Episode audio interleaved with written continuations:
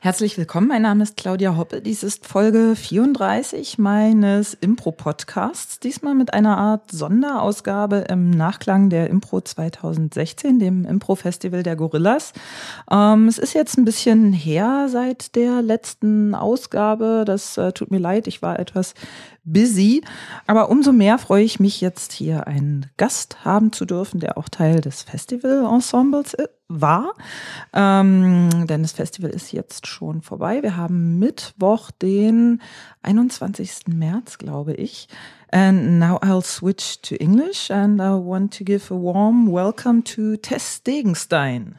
Hi. Hi, Tess. Hi. Or uh, Degenstein, as we say in German. Yeah, exactly. Does that happen to you that people call you Degenstein? Oh, yeah. Yeah, yeah I like it though, because I'm sure that's actually more accurate. Okay. That was probably the original way. Yeah, you think so? I think so, yeah. Uh huh. Yeah, I think a long, long time ago, my family, uh, German, German background, but I think living in Russia. Mm-hmm. And this okay. was like a few hundred years ago. So it's, yeah, many, many great, great grandparents ago. ah, yeah. And, um, Tess, is it like the the abbreviation of some longer mm. name, like Teresa or something? Yeah, that's exactly uh-huh. it. No one ever guesses that. Oh, yeah. okay, what what do people usually guess? Um, people don't usually Terry. Sometimes people think Terry. Terry. Okay. Yeah, yeah. Interesting. I know, or Huh. or just Tessa. Tessa. Tessa or Tessie. Huh. Yeah. Okay. Yeah. but Um. So yeah, uh, uh, Tess, wh- where are you from originally? I'm originally from the middle of Canada, the prairies, as we call it, um, and it's the capital of the province Saskatchewan, and it's called Regina. What is it called? yeah, that name again is Regina with an R. Okay. I know. yeah. yeah, it's always fun to tell people who might like Canada, everyone, because it's the capital of the province, people know the city, they've gotten used to it, that it's called that. Yeah. But when I go elsewhere and I'm like, okay, so I'm from this place called, you'll never guess. yeah, to see people's reaction is fun. Yeah. Nice one. So, um, wh- where do you live right now in Canada? Now I'm in Toronto. Yeah, but unfortunately, um, well, or or fortunately, I'm fortunate to travel across the country quite a bit with um with work. But unfortunately, I don't actually spend a lot of time in my home in Toronto. So yeah. And uh, uh, uh, since when are you living in Toronto? Well, I've been there for uh, since wow, since 2010. I moved there around uh, October, but then three years later, I think three or four years later, I was I moved to Berlin for a year and a half, and then so I was I was so my Toronto time has been broken up by this wonderful year and a half that I lived in Berlin. So, what brought you to Berlin then this time? Um, it was uh, I well, it was it was love, but um, my boyfriend, uh, who's still my boyfriend, he uh, he got a job working in Berlin for a year and a half, and and one day he was he was doing some renovations on the house, and he just came into the other room where I was working and said, "I just got this email. Do you want to move to Berlin?" And I started crying. I was like, "Yes, I want to travel, and this is a great opportunity." And yeah, Cool. so it was it was kind of yeah, I will never forget that moment in our house for sure. and and he's still here. No, so it was always um, a, a temporary contract that had brought him here. It was he was working at Theater des Westens um, and uh, doing a show. So so he knew that the show would be for sixteen months, Uh-huh. and and said, "Do you want to come for sixteen months?" And I did very much. Cool. Yeah. So, what kind of show did he play? Uh, the show is remember? called Gefährten. Uh huh. Yeah, I think I've seen the The the posters. advertising. Yeah, the posters Yeah, and yeah. everything. Uh huh. So it was kind of in the middle of it seems like two runs of Tanz der Vampire, which I know was there forever, and now I saw posters that it's go- coming back. okay. Yeah. And and what did you do in in this time here in Berlin when he was having this? Well, I I was I had never been to Europe before I packed my bags to move move here, so that was very exciting. So I took the opportunity to travel around quite a bit, and I was lucky because Berlin is so central. Um, and I and I was lucky enough that it was actually I was able to work as I was traveling around, so I was able to do improv in a number of different places and. Uh, in Austria and London and here a few places around Germany. Yeah, so uh, Okay. really fortunate. And then we did some traveling just for uh, just for vacation and just for travel's sake, and and went to France and uh, Italy and again to Austria. And yeah, it was a pretty magical year and a half. I feel really, really lucky. Nice. And I was also writing for um, for a couple uh, websites Mm-hmm. uh, back at home, so I had an article or two a week due. So that that kept me uh, busy, kind of a little bit in an office way. I was doing research and, and writing, and and occasionally um, um, doing interviews and things for for that as well. So, and it was something I could do long distance. So Okay. What what kind of articles were you writing or publishing? Uh, they were. Uh, it was for, I guess, kind of a, a lifestyle website based out of Toronto, and and specifically for women. And so I was sometimes writing about my travels, or sometimes I was just writing about events that were going on in Toronto. So I was doing that long distance. Okay. Yeah, it was really um, that that was really nice. It kept me kind of anchored back in Canada while while still able to travel around. Hmm. Cool. yeah, it was nice. Really, again, really lucky. And um, yeah, what brought you to Berlin uh, this time? I think I already mentioned it in German. The uh, Gorillas Festival just ended, so Yes, that's exactly it. Yeah. Uh, they they were kind enough to invite me back after playing two years ago when I was living here.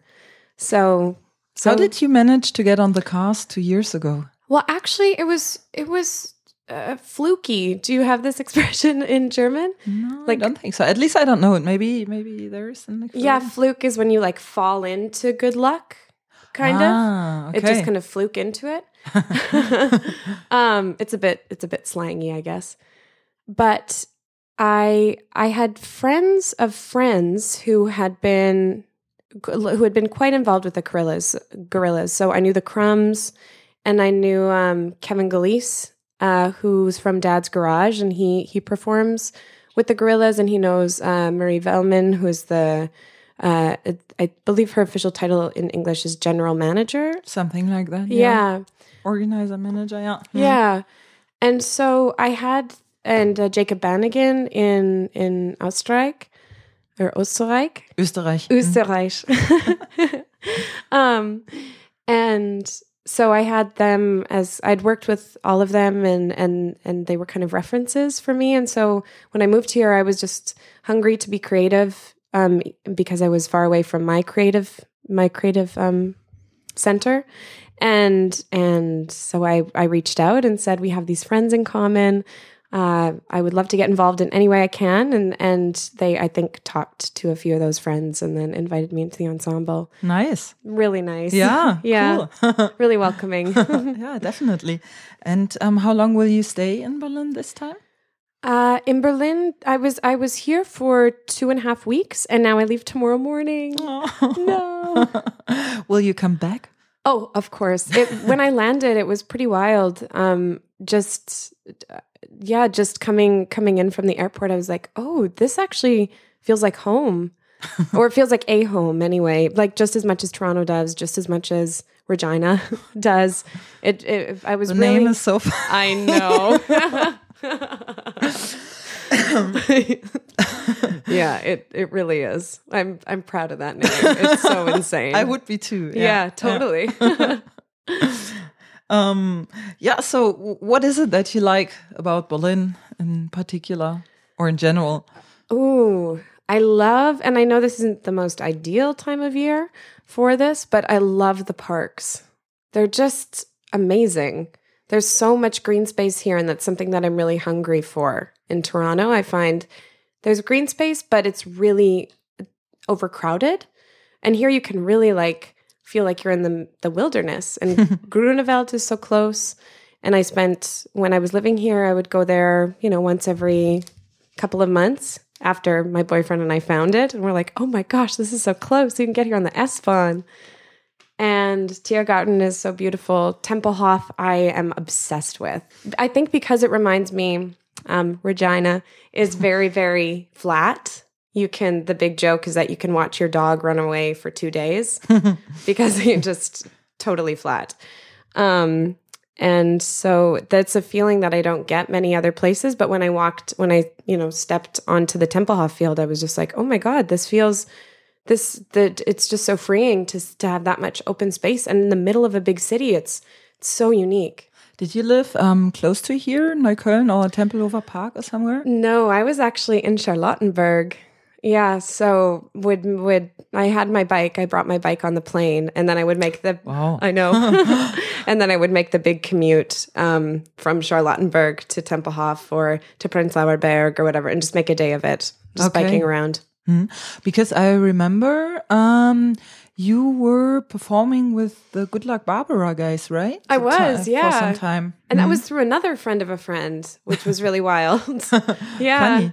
Yeah. Uh, It's a small world, like uh, uh, the improv community. You must uh, encounter this as well. It, it's so small. Yes, it is. Although I would say in Berlin it's rather big, uh, Mm. probably one of the the biggest in definitely in Germany, if not in Europe, I would Mm-hmm. guess.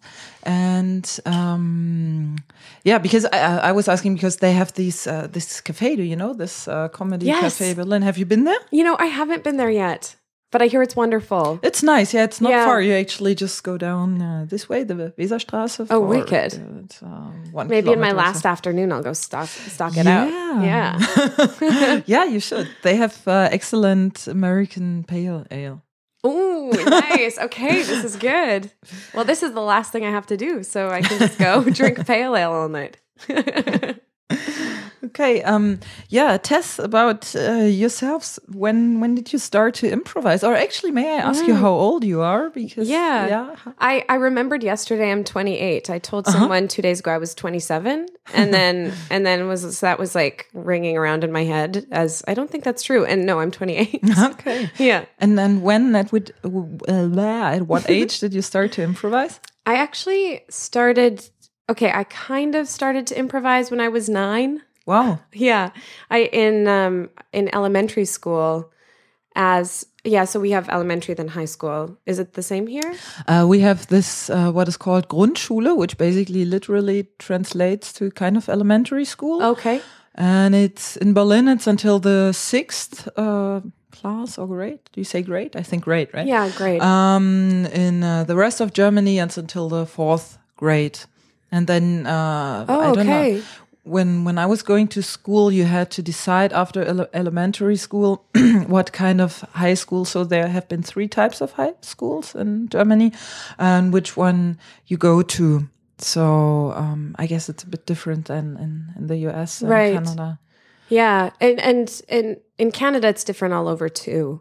So where where I'm from, um, it was uh, uh, kindergarten till grade eight is one school, and then grade nine to grade twelve is another school. Oh, okay. So it was in it was in the first block. It was around when I was in grade 4 that we I started. I joined like an improv club in school, but it was um it was not so much about theater. It was more about a language exercise Okay. because we were doing it in French. Oh, okay. yes, and and I went to um, a half French, half English school where where the the programming was was half in each language, and so to improve our French, they had us improvising scenarios in French, but it was still called an improv club, and it was still we still did presentations and there was like little little matches and all of the scenes were one minute long. Like it was very much for kids. Uh-huh. um, and i did that from grade four until grade eight and met some of some friends from actually other schools that are still my friends to this day. Wow. yeah doing improv at such an early age like it just builds communities so well. And then when i graduated um, when i graduated into high school we had kind of a more more theatrical improv club. And there's something in canada called the canadian improv games. And so so that's something that that my school was really really involved with What what is this exactly? This It- Canadian it's improv um games? it's extracurricular for high schools and it's only high school students who compete and the schools it's it's almost like a it's almost treated like a sport like the schools have different teams and then the teams compete in in oh my gosh how many different categories i think there are five different types of scenes you can do um, with different formats and you compete with other schools at tournaments and there's judges and they score your scenes and your scene work and your blocking and your character work and they have like a, a, a rubric like um, a system of scoring.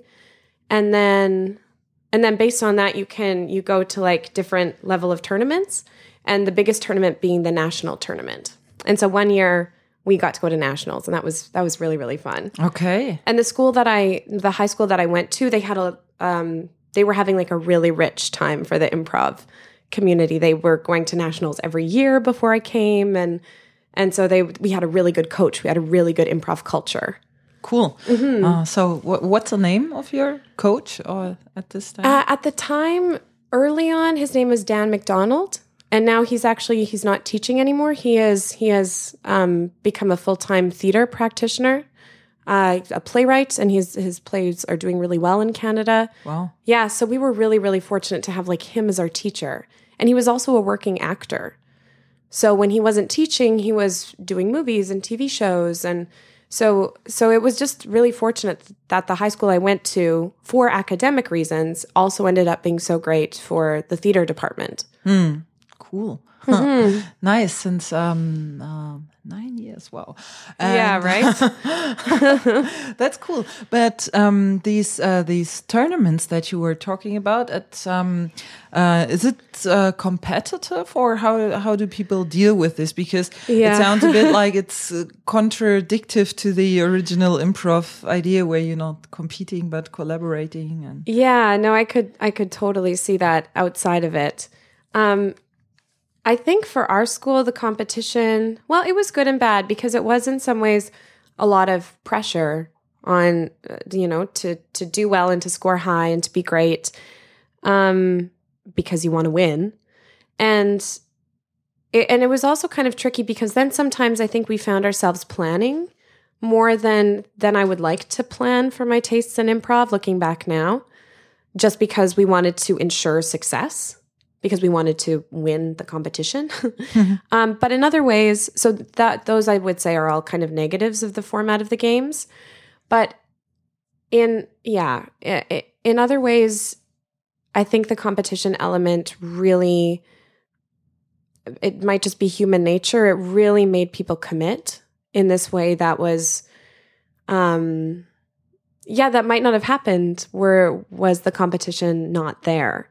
Like and some of the some of the things that these high schools are doing at in the at the national level are just incredible. And I think it actually in some ways it can go both ways, but I think that the element of competition actually kind of enabled each other enabled us to challenge each other to always be better and like Okay. did you see what that school did that's amazing we got to like work on this this element of our um, of our work and, and and our scene work and so it was always just kind of it, more inspiring i felt like than than destructive And doesn't it put you under pressure when you know you have you want to win or you have to win and you're Yeah. competing against others? Because I, um, at least for myself, I think it would be so that uh, when I feel under pressure and not relaxed and not safe, then I'm not sure if I could perform so well. Do you know what I yeah mean? Yeah, absolutely i think it really helps that the spirit of the games like the the directors running the games the other schools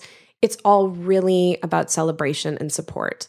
So there's the competition element that's there in order to kind of determine who moves who moves on and who plays more scenes and who um, who gets a chance to do another tournament. But it, it never seemed like anyone's work was um, put down in a big way. Like everyone's work was really celebrated, and it's all about there was there was workshops and activities at the national tournament that had schools working together and um, and forming connections and kind of lifelong friendships. Some of which I still have. So I think it is the format is a competition, but the spirit was one of celebration. Okay. hmm hmm Hard to imagine. I know. yeah, I know. And it's interesting that they did it. Like, I actually have never been asked that question before. Like, I, why, why compete?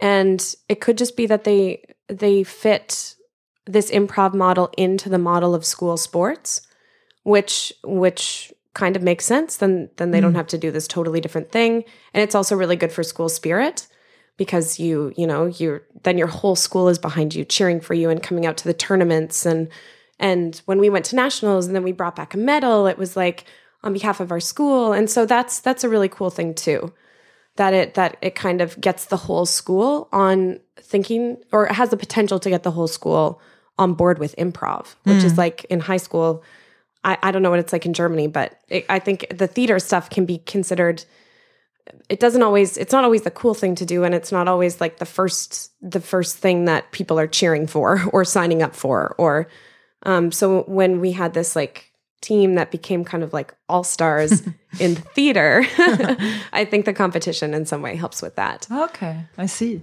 I think it all just kind of depends on how important the competition becomes and and I know that even still in competitive shows, um, like theater sports or maestro, that that competitive instinct can kick in in a way that's not helpful for me.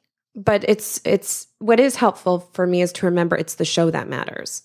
So if it's going to be, you know, if I know a big comedic scene is just going to make the audience love me and and and we're going to knock it out of the park and then I'll win, but we just had a big comedic scene and maybe it would be good to have like a more intimate scene that that might, you know, not not be as like wow, razzle dazzle might might not make me win a competition but is better for the show then then it's better to go with the scene that will be better for the show and it's like i'm i'm slowly learning that too so i can see how competition can kind of eclipse um eclipse like like take over Hmm. um as opposed to the good of the show the good of the audience the good of uh, the good of the scene work really Yeah.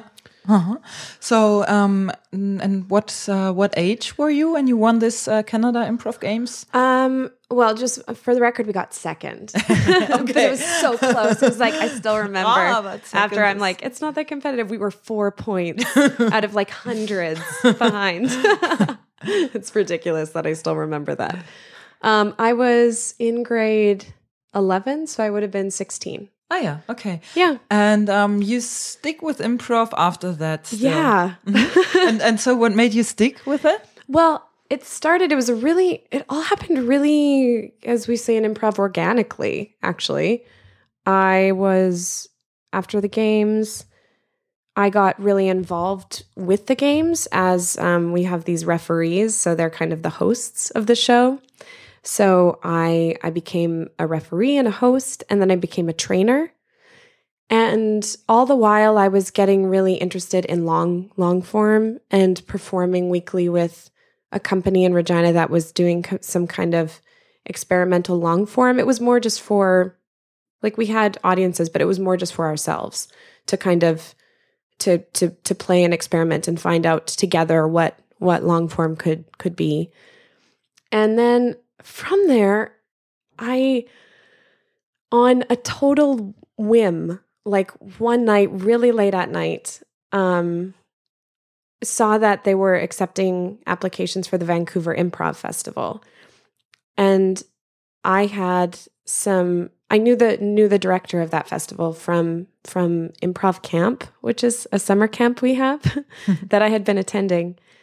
And uh, his name is Alistair Cook. He's amazing. He's a wonderful improviser based out of Vancouver. And so on a on a whim, on a um just kind of a random impulse, I decided to apply and I got in. And then from there, that kind of led to more festivals and led to me being in, in a company. And yeah, it was it- Nice. yeah, it was all kind of quite organic. cool. Yeah. and Let me know um, if I'm talking too much. No, no, no, it's fine. No, no, this is what you're here for. so. Okay. um, and uh, did you do, besides this uh, improv uh, career, did you do something else? Like, I don't know, like education, job training, whatever? Yeah, well, I around the time that I got into the improv festival, I had also auditioned for a theater program because I decided like, hey, I want to make a go of this being on stage thing. And there was a really good theater program in the province right beside the one that I grew up in, right beside Saskatchewan. And so when I was uh, 18, I moved to I moved provinces. I moved to Edmonton to go to university, and uh, and and I joined the improv group there, which is called Rapid Fire Theater, and it's where Patti Stiles is from and Kevin Gillese and um, yeah, a lot of a lot of folks that that have spent time in Europe.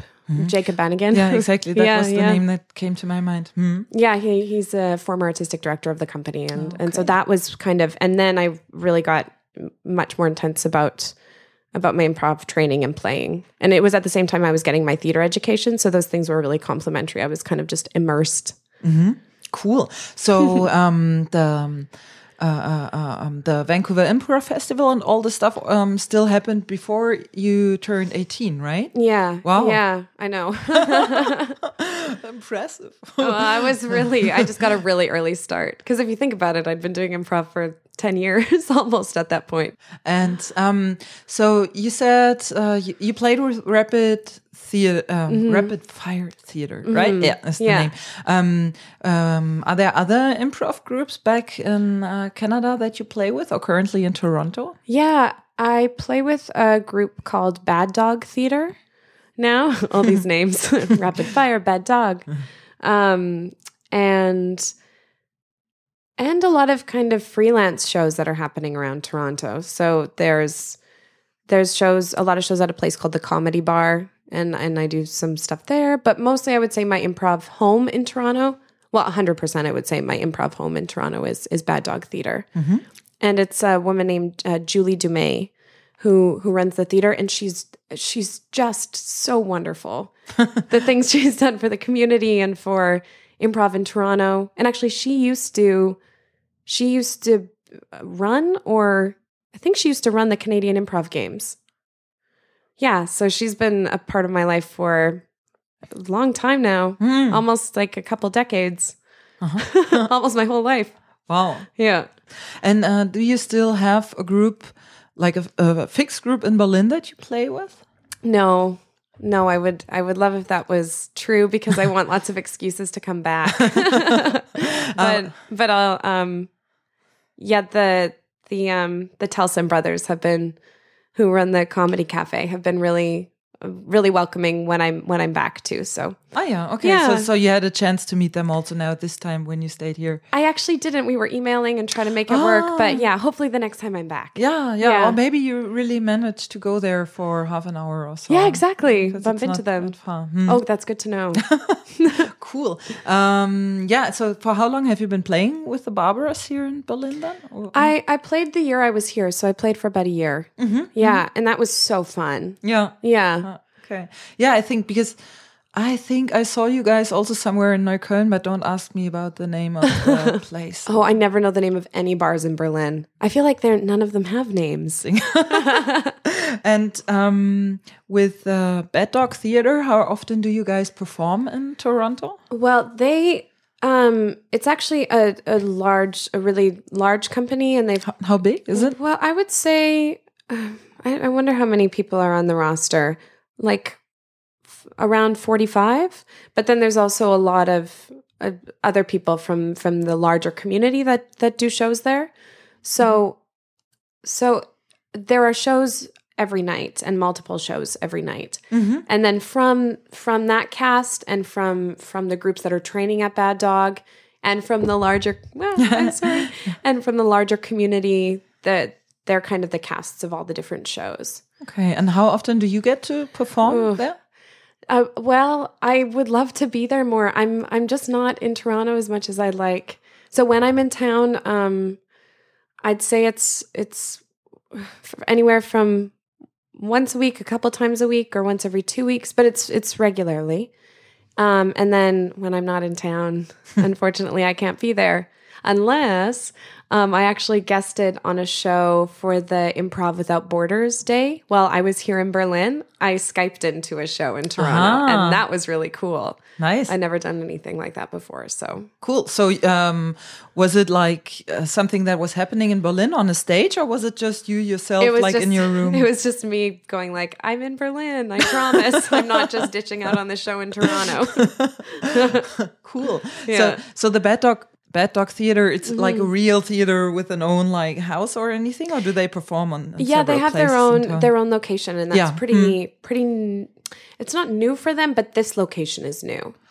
Uh-huh. Yeah, and it's really awesome. Like it feels just like I want to say uh, like a clubhouse, like but in the best way of just the the audience is really growing, and they um it feels like the audience and the players are all kind of one big family together. Like the space is just really really warm and also really um, really flexible if you want to do something kind of more uh, slower paced, a bit a bit not dramatic, but slower paced theatrical or you know short form comedy. It's all really it all feels really possible in that space. And do they have one stage or several? Just stages? one, and it's actually quite a, quite small. It's like up up really narrow stairs and then there's a little bar where it's kind of all the doors open onto each other and, and you're kind of always moving around people but it, it really creates a feeling of warmth. And um, are you performing anywhere else besides Bad Dog Theater in, in canada on a regular basis i mean? Um n- not totally on a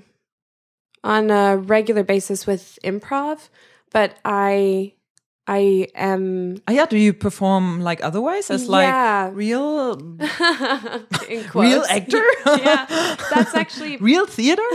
real live actor. Uh, that's yeah, that's kind of my. The, I I try to. I've split my time about 50-50 between real live actor and like improv actor. Okay. Yeah. Cool. and uh, can you um are the two uh are those two fields like uh, I'm lacking the English word again? Mm. Um and- or are they are they fruitful for each other? You know what? I wish they were more fruitful for each other. They there's not a ton of crossover between people who are doing the the the real actors stage plays um, at our big we call them regional theaters and I think that'd be similar to Staatstheater. Staatstheater, I Yeah. guess so. Hmm. So um, there's not a ton of crossover between people doing the the Stadttheater regional work and and improv. I wish there was more. Yeah, because that's also my impression that actually um, it's two completely different things. So Yeah. sometimes I'm even doubting whether improv has anything to do with theater at all, besides that it is on a on a stage and that it's live. But Yeah. um, because it's so different and the spirit is also so different. It is very different. But I'm actually um coming up in the in the next few months, I'm doing a show that combines those worlds and I'm really really excited about that. How how does it combine it? On what Um, way? Well, are you are you familiar with Rebecca Northan? No, I heard the name. Yeah. but She's she's incredible. She's a Canadian improviser and she's doing a lot of work right now to combine theater and improv. What she's doing she calls spontaneous theater as opposed to as opposed to calling it imp- improvised theater. Um I I believe or at least her company is has that name. And and she she's from Loose Moose. She's a student of Keith Johnstone's.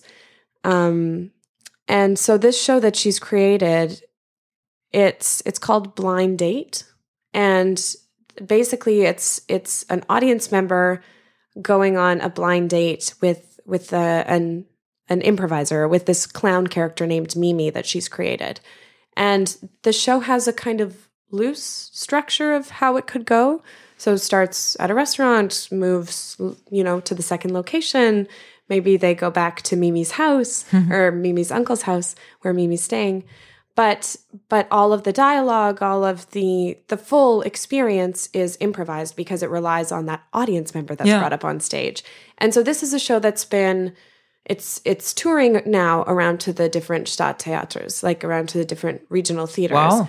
even though it's totally improvised yeah. and um and i'm just starting to to train to do the mimi role. Uh huh. so um and i'm i might have mentioned this or not but it's also in in red nose. So it's like in in clown. It's a clown character.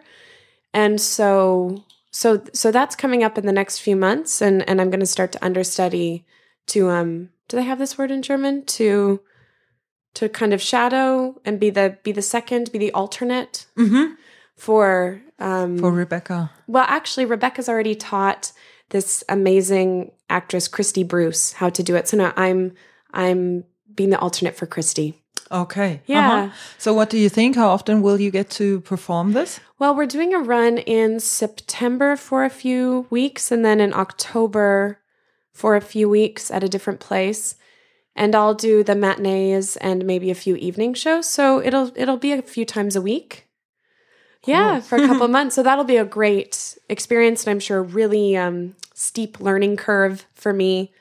But I'm really, really looking forward to it. It seems yeah, when Rebecca asked if I wanted to do that, it was the same thing of actually Ryan coming in and going like, "I just got an email. Do you want to move to Berlin?" and going like, "Oh, that's perfect." like it was the same feeling of like, "Oh, this is exactly creatively what I want and what I'm lit up by right now is the two worlds of theater and improv because they've been so separate in my life for so long, but of them finally colliding. So, yeah, I'm excited. Cool. um, Tess, do you have a favorite improv format? Any kind of long, short, whatever Ooh. game or? Um, I really like when you get a, personally. I love being one character for the whole show. I think that's a fun challenge. Uh huh. Um, I I used to do a form with Kevin Gillese that we called Stick People, and it was called Stick People because we stuck in one location for the whole time, and and played the same character for the whole time, and it was in real time. So it was one scene, forty five minutes to an hour long, two characters, and I I really I loved that. Mm. And and at the beginning we did some scene painting to establish what the location was, and then we entered it and just let her let her ride. Oh. And um, so I love that format, and I really love a format we developed in Toronto called the guest list. Is that what it's called? I think so. Yeah, guest list. I don't know why that's sounding weird when I say it out loud. um, I've got festival brain and German brain, and but I think it's called the guest list. Uh, and it is it's the same thing where you play one character for the whole for the whole time except this is everyone's at the same event or the same party together and so it's all the characters interacting in different two person scenes but you can never have a scene with the same person twice Okay. Uh-huh.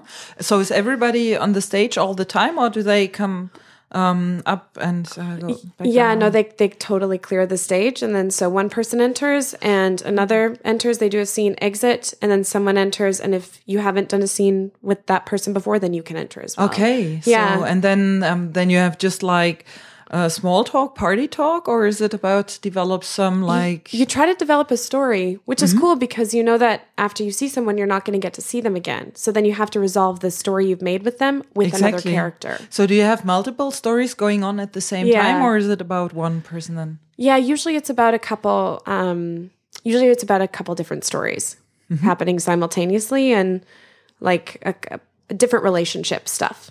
So that's what I really love is getting into relationships and character. And then in the end, there's one scene with everyone together. And it's usually kind of when the event happens. So if it's a birthday party, it's usually singing happy birthday and giving the cake. Or if it's a funeral, it's the prayer beside the beside the casket. So it's like everything is leading up to this one thing and and that's how the show is created too. Cool. Would love to see that. And you play that in Canada, in Toronto. Yeah. Um we've we've done a couple runs of it, but I haven't played it actually I'd say in a year, so it'd be nice to bring it back. Or maybe you can bring it to uh, some kind of uh, festival. Yeah. It- because some people, I think some of the performers, they bring their own show, isn't it? Like yeah, this? they do. Oh, and actually, just I'd love to give a shout out to the to the Norwegian the Norwegian group that was here, Det Det Ande Teatret, which I'm sure I'm butchering when I say it. um, but they but they do this improvised Ibsen show, and I was seeing that I was like, oh, again, it's this combination of theater and improv that's happening in such a such an exciting way and and I found really really inspiring. So that was cool they brought that format. Yeah, actually, Ni- Niels from that Andre Theater, he was my um, last uh, interview guest before you two months ago. So. Oh, Niels is awesome. Yeah, yeah, Yeah. he's pretty cool. Yeah, it was good to see him. And um, yeah, they were playing the romantic comedy format, which uh, you guys have been playing. Was it two years Yeah. ago here in Berlin? Yeah. that was also pretty cool. Oh, that's great. I would have loved to see that. Yeah, Yeah. It, yeah, the, the the Norwegians they are doing it awesome. I think. I I've think seen so too. Twice and very impressed both times. Yeah. What Yeah. did what did you really like about it? What what worked in it for you? So for me, it, so it's different things that I liked about it. So one thing is that um, the two main characters mostly stay the same. Um, so the person mostly stay this character. Actually, when I saw it in Sweden, um, they were playing only the the um, main characters, the heroes, and uh, the two other persons are playing all all passengers or side characters or Oh, friends, which is really nice. Yeah. And um, I like. I thought they have a plan, like that they have s- uh, several um, stations that they they do in the format, but actually they don't. At least that's what Neil said. He said Yeah. they do it pretty pretty uh, freely and see what's coming up. And of course, I also like that it's about the relationships because that's what matters, at least for me Yeah. um, on stage. And um, I'm also I'm I'm just a fan of romantic comedies. I think I've Right. watched every romantic comedy that has been made in the last 15 years. Mm, At least the the popular ones from Hollywood. Well, nothing wrong with love and love.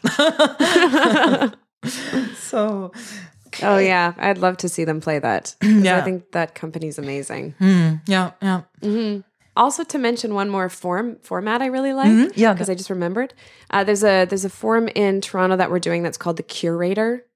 Do you know this word curator? Uh, I think in German it's probably Kurator. oh yeah, I guess. I would I would guess Mhm. they mean the same thing. It's someone that like makes mm, that curates art at like an art Mhm. kind Yeah, of gallery. yeah, yeah. Uh-huh. Um, puts puts it together Stuff in together. a certain way. Yeah. Mm.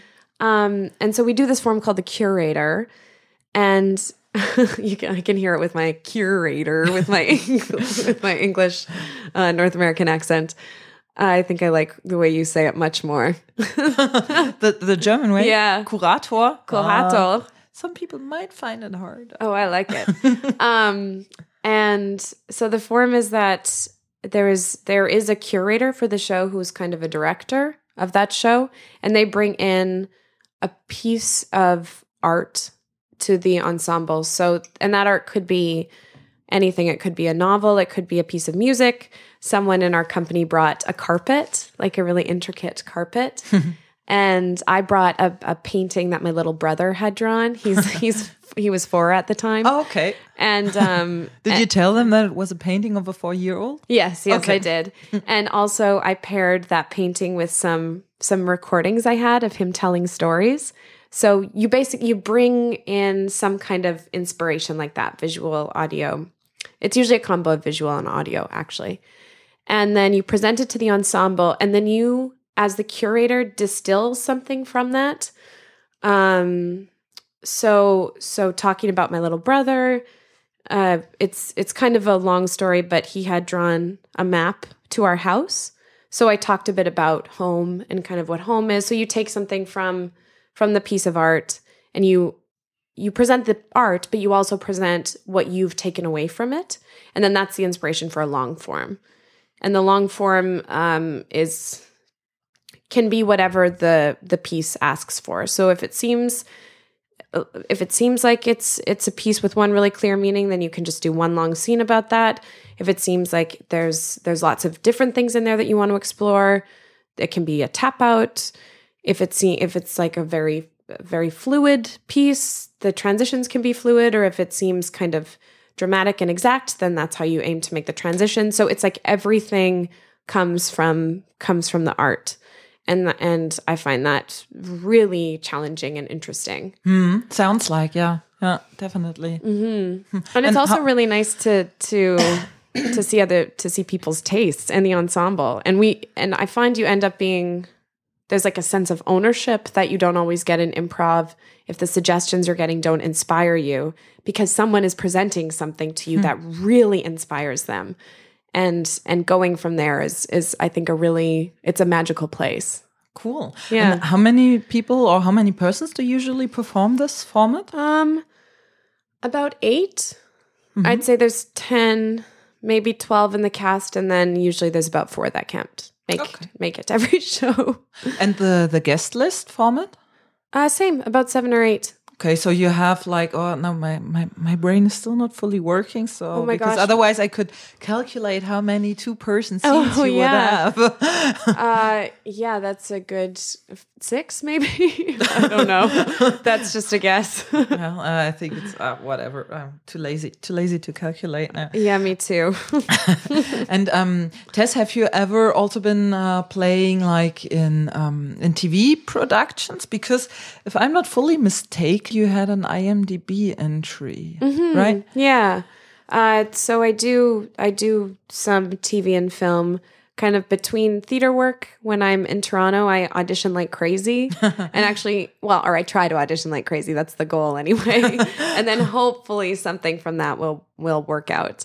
And there's been a couple times where the timing lined up and it's like, oh, I I and the the role lined up and they thought I was suitable. And so yeah, I've I've done I've done a few small parts in TV shows and and um and you know supporting supporting type roles. And then i was on a web series for a few years uh, as as one of the main characters and that was very fun. What is a web series? uh, it's called space janitors. And it is about it's about kind of a universe that's alternate to the star wars universe.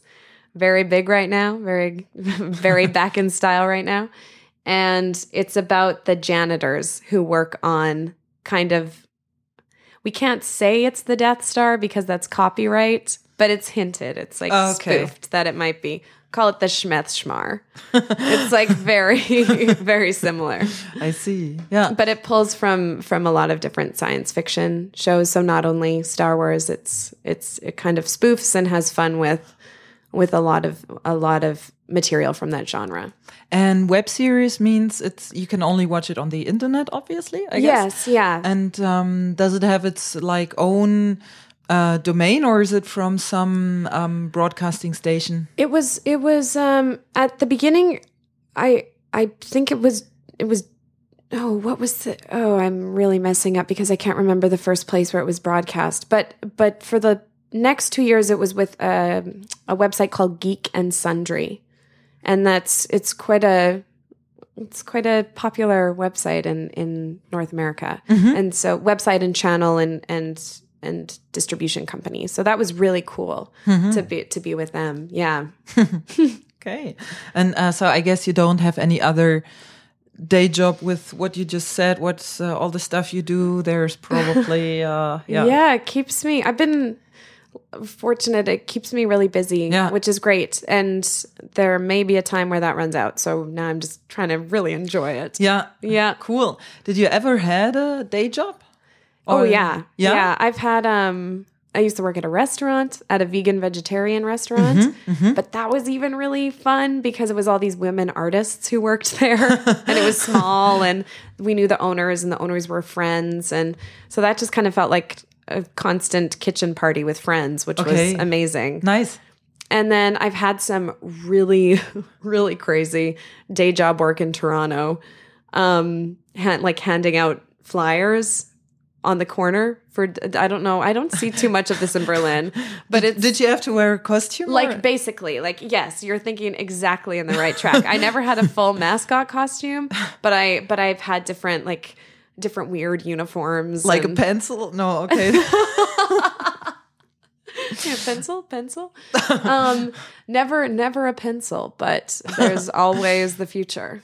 Funny. Okay. Um, so, uh, yeah, Tess, about the uh, Impro 2016 festival, the Gorillas Festival. I have a couple of questions. Actually, I have to admit, I um, I saw only one show. Mm, really sad. So I couldn't Oh, it make happens. it to any other. Yeah, Um, so how how did you like the festival this year? it was really great. I mean, I'm still a bit, a bit in it. Like, I feel like I'll probably know more next week about um, kind of how how the whole festival went and how it felt. And but Did you perform? Yes. Oh no, the last day was uh, Sunday, right? Sunday, With the yeah. open stage. Mm -hmm. Yeah, uh, which the open stage was so fun this year. I thought it could be because I'm really interested in this in this blind date show and of bringing audience members on stage. That's really what I'm thinking a lot about right now. Uh huh. And so that was just, and I know it's the audience members in the open stage are often with the Biff days and the Biff week and and our improvisers themselves. So it's not it's not totally the same, but still just pulling people on stage from the audience and going, "What do you want to do?" and let's do it. It was really a great way to end the week. I thought. Um, yeah, the festival this year it was really uh, it was really different than a couple years ago. The the What was different? On Well- what way was it different? the over uh, like a couple years ago we had the focus for the workshops had been had been these different film genres so it had been tarantino fantasy Romantic comedy. romantic comedy for you and uh fassbinder for um, in Deutsch. And this year, and that's kind of a way, that's a, a way of playing that's very familiar with me, like making longer stories and doing genre work. All of that felt very comfortable, which was which was great. Then we just got to kind of dig in, learn the skills and and play the shows. But this year we were working on kind of the the refugee situation. That was the overarching theme was uh, was borders, limits, and freedom. Mm-hmm. Uh, and so we were working on a show that was inspired by by real stories from from refugees that that came in and, and spoke to us and newspaper articles about the refugee situation right now and that was just very it, it was a it was very different for me. It was it was not a way like it's still improvised and it's still telling stories um but but i felt the responsibility of wanting to really honor the stories told and and also of like totally honestly i don't and living in canada too i don't know as much about the refugee situation and that's my own just kind of ig- ignorance. Like i know that there that it is a situation obviously. And and I know a little bit about about it in our country but I I had no idea uh, kind of how about the numbers the sheer numbers in Berlin and the sheer numbers in Europe. And um so it was really eye opening in that way. And then I but it made me feel tentative in the impro because like oh I'm coming from this place of not knowing enough but wanting to do it well. And and and yeah, it was a it was a really cool challenge, but one that I was grateful for. And uh, was this also used because you mentioned the workshops that you had two years ago about like romantic comedy? Yeah, yeah. So was it also um, topic in the workshops? That yes, it was. So, and and those were the actually the only ensemble workshops that I did because I wasn't in the other show that was workshopped, which was from Rama, uh, who's from Australia, and it was called The Wishing Tree, and I was I wasn't in that show, but but the place to be shows, which were the focus of the other workshops, were from Lucien and Farah, who are from Beirut, and we're all about political theater and how to kind of create political theater. And this is something, like I said, I've done the genre stuff before, but I had never done political theater, so it was really, um, yeah, it was really eye opening and mind opening, and and I'll I'll just say it. It was uncomfortable for me, and that was I think. And Lucien said afterwards, like that, if he wants political theater to feel uncomfortable, hmm. that's that's important to him. So it was just interesting to play from that place. Okay. Yeah. Mm-hmm. And um, what was your personal highlight of the festival? Oh, that's hard to say. Um, I had a, every show had its own highlight. but uh, um, uh, I think because I guess um, on a personal level, because the place to be show was so challenging to me, um, it was nice to just just jump in anyway and and try and go for it, and then in that in that space i ended up uh, surprising myself a little bit and that hasn't that doesn't necessarily happen mm-hmm. uh, so often so that was that was really cool of just like just kind of going for it and i was really gl- glad that mm-hmm. and um, what other shows did you play beside these two um, and i played a bunch i played did you perform every night or every night except thursday yeah. Um, so I did the Improvision Song Contest, which was fun, and I did the women's show. Um, I did the Impro Without Borders, which was kind of a mashup short form. And then a show that was called Just Impro, that was for um, a largely refugee audience in in a church, and that was that was really nice. And the open stage, am I forgetting anything? Have you seen a show on Thursday when you, you had your day off, or did you do something completely non? I did something related? completely non-improv related. yeah. Do you do you want to tell what, or is it? I went to the spa. Okay. I, nice. I felt like I, my brain needed a break if I was going to be able to kind of deliver in the shows coming up. I was like, okay, I think I need to to shake it out a bit. okay, I see. What what spa did you uh, select? I went to Vabali. Mm, ah, I haven't been there. Oh, Must be really nice. It's so nice. Hmm. I'm just so impressed by how affordable an experience like that is in Berlin. Yeah, but isn't I, I don't know how affordable isn't it like 18 euros or something like that per day? It, well, it was 19 for 2 hours. Okay. So I just went for 2 hours. Yeah, and that seemed pretty good. Is yeah. that not so good? I don't know. I find it a bit expensive. Okay, but, uh, I have know. no idea what what this kind of stuff costs somewhere else. So, um, well, in Canada, uh, you're looking at like more like sixty dollars, wow. which is about forty five euros. Okay. Yeah. yeah. Right. so, so that yeah. So that was that was nice, but I did get to see the because the Just Improv, the refugee show was at an earlier time slot, I hopped on my bike and I like ran to go see the Ibsen and the Speechless show. Mm-hmm. That was like a double bill, and I and I got to oh, cool. catch them. So that so, was great. So would you say that the the Ibsen really was kind of a mind blowing experience thingy? Or? Yeah, it was. It was just I, I wouldn't say mind blowing so much as as just like improv affirming like it was like, yes, improv can do this. Improv mm. can be, improv can, uh, not that it took itself too seriously, but it did the thing it promised and it didn't apologize for it by saying like oh it's improvised so which i think is is a bad habit i know i can get into is of like oh well whatever if this if this doesn't go well if this song doesn't go well or this scene doesn't go well, the audience knows it's improvised. So, you know, it's kind of using or falling back on the fact that it's improvised as opposed to going like, no, why don't we aim to make it as efficient and um, good and good as a scripted show? So that was, and that they did that and they nailed it and mm. never backed off from it. And it, and that was just really, really like, oh, of course, like yes, this is what I want from improv. So and and what I want from improv right right now in particular in my life. So that was just really hmm. exciting. They're all they're all like so talented. Huh. Could you imagine ever having a life without improv in a couple of years or whatever?